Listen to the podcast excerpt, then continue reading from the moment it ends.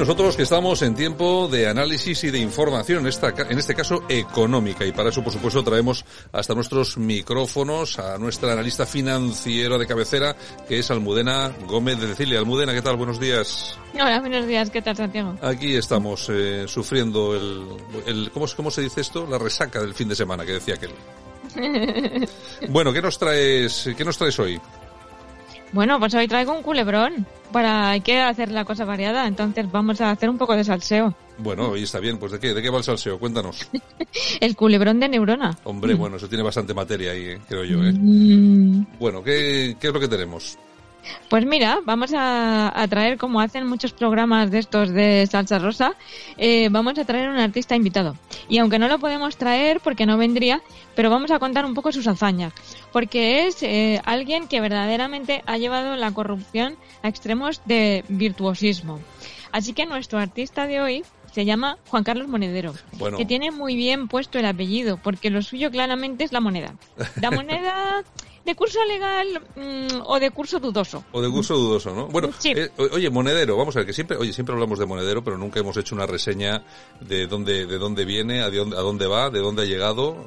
Danos, danos una pincelada sobre quién es este señor. Yo me imagino que casi todo el mundo lo conoce, pero seguramente que hay alguno que todavía le falta algún detalle. Sí, es que eh, esto se oye, o sea, sí que se ha oído mucho en, en medios hablar de neurona, neurona. Y decían, neurona, no sé, yo creo que tienen una, o sea que está bien puesto el nombre porque en total tienen una neurona. Eh, pero realmente no, o sea, como que yo creo que hay tanta confusión que, que me parece interesante aclarar. Primero que se trata del caso Neurona, de quien se trata es de monedero, concretamente. Y, y, aquí lo vamos a ver en la trayectoria porque está en el centro del, del asunto, aunque intenta ocultarse, claro, esto que no salga por ningún lado, ¿no?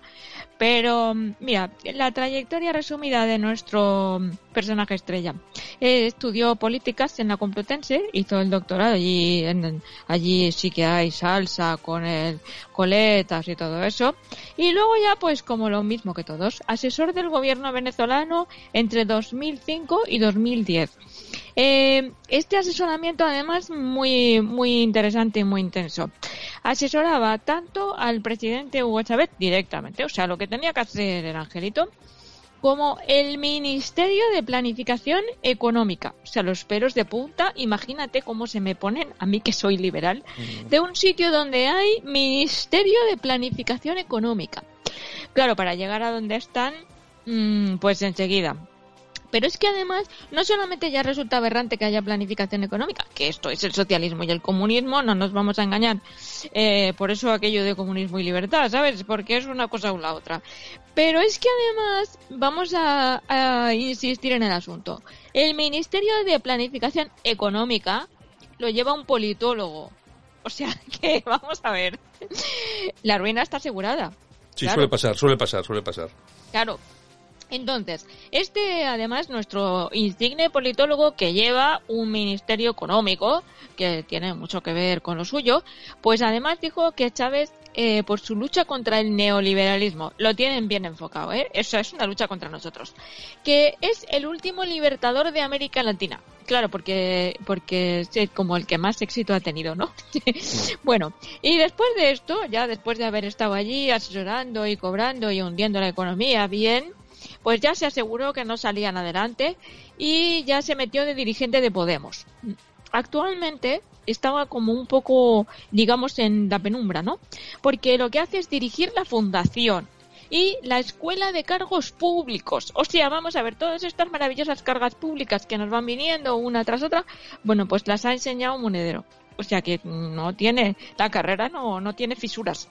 Bueno, bueno, vamos a ver, vamos a ir con el caso, con el caso Neurona. A ver, explícanos un poquitín y rápidamente que se nos va el tiempo exactamente de qué estamos hablando con esto de Neurona. Pues mira, eh, esto es que eh, a los partidos políticos se les dan una serie de subvenciones y entre ellas se les dan subvenciones para los gastos de campaña electoral. Bueno, muy bien. Entonces, ¿cómo ha terminado esto en el juzgado? Pues sí, porque resulta que se presentó una denuncia por un ex abogado de Podemos, del propio Podemos, en el juzgado número 42 de Madrid. Y además, la ex, ex senadora de Podemos, que es eh, se llama Celia Canova, está también personada en el caso como acusación particular. O sea, son ellos contra ellos mismos. Enseguida el juez vio que la trama de corrupción tenía muchas ramificaciones y que era complicado, pero el centro es un contrato que tiene Podemos con, un, un, importe comprometido total de 363.000 euros, o sea, casi 400.000, a favor de la empresa consultora Neurona. Esto es el centro de la trama. Aquí, ¿qué pasaba? Pues que es una empresa que no existía, como siempre, domiciliada, sin empleados, sin actividad, con matriz en México, lo tiene todo. Se creó en Sevilla toda prisa. Eh, ¿Y para qué? Pues para recibir el dinero que debía estar asignado a gastos electorales de la campaña de las generales del 2019. Bueno, la trama se iba liando y entonces, eh, como todo apuntaba a una operación que aquí había habido de blanqueo de capitales, intervino la Unidad de Delincuencia Económica y Fiscal de la Policía Nacional, es decir, la UDEF. En su informe que presentaron ante el juez, y digamos que todavía todo esto es simplemente investigación, porque no hay sentencia, el juez dice que se investiga a Podemos por un presunto delito electoral y de financiación irregular. ¿Qué pasa? Pues que cuando a ti te dan una subvención para gastos electorales, tienes que justificar que te lo has gastado en la campaña electoral. Y en realidad, como gastos justificados, tienen pues unos 16.000 euros. Y luego lo que han hecho es presentar un batiburrillo de archivos y de vídeos y no sé qué para acreditar que se han gastado el dinero en servicios de la campaña electoral, pero la unidad de ciberdelincuencia ha concluido que no se corresponden los gastos con la finalidad del contrato. o sea, Sí, sí.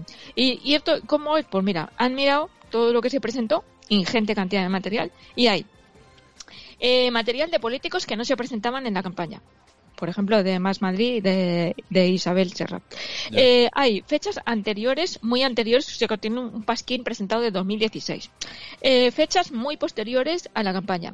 Eh, conversaciones documentadas en las que se preguntan cómo se hace para falsificar, cómo se hace para falsificar, o sea, la fecha de los archivos, porque claro, los archivos una vez que quedaban grabados le salían con la fecha que no se podían justificar. Entonces, que preguntando que cómo se falsificaba, o sea, bueno, eh, imágenes descargadas de Internet con derechos de autor, además, y que no tienen nada que ver con elecciones. Bueno, todo esto.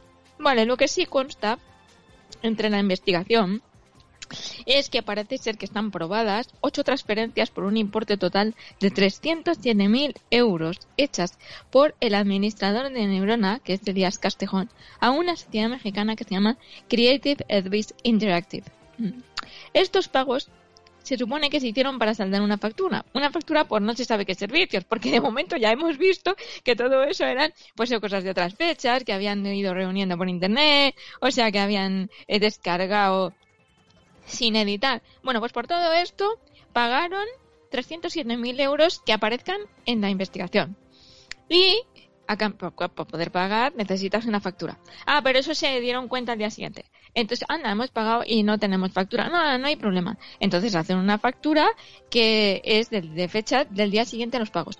O sea que, eh, según en la propia investigación dice, deviene imposible el pago porque eh, la factura no existía. Bueno, pues esto es fundamentalmente eh, lo que ha habido en la investigación. La investigación hasta, hasta, o sea, no hay más avance en la causa judicial porque ha habido Monederov eh, tuvo que acudir a declarar y entonces dijo que él no era experto en hacer facturas.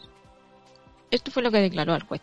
Que la factura también declaró tres interesantes declaraciones donde dice que se nota que la factura la había hecho en su casa un domingo por la mañana. No sabemos si eso es una razón que el juez pueda apreciar para disculparlo.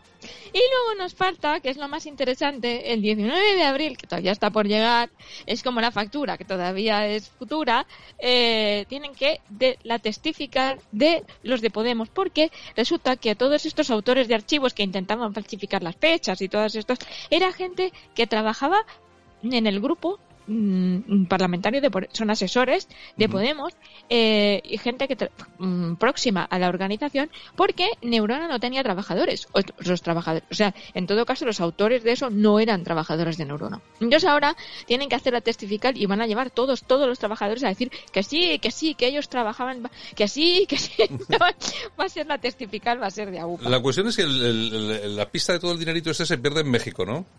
Sí, entonces, bueno, le hicieron la transferencia a, a, esta sociedad mexicana, que es como una especie de matriz de neurona, y ahí es donde se pierde la pista, porque la causa judicial no ha avanzado hacia México, no hay ahí ningún avance, porque Podemos, claro, está poniendo todo tipo de trabas, de dilaciones, de recursos, para, para que la causa se alargue, y desde luego lo que está claro es que el dinero ha ido la, el dinero de la campaña electoral ha ido a México, allí se le pierde la pista y otros 400.000 casi euros que nos han robado en las narices presuntamente. Presuntamente todo, investigado todo por la unidad de, de, de, delincuencia económica y fiscal. Investigado, presunto, lo que quieras, pero el dinero no está. Bueno, el, dinero ha desaparecido. Bueno, ya iremos viendo a ver qué es lo que pasa con esto. Yo creo que sí, que todavía esto nos va a deparar bastantes portadas, ¿eh?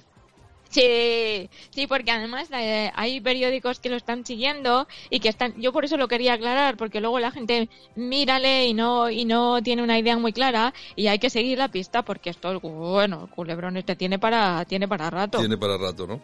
Bueno, pues nada, Almudena Gómez de Cecilia, un abrazo y hasta la semana que viene que seguiremos hablando de estas cosas interesantes. Muchas gracias, Santiago, un abrazo.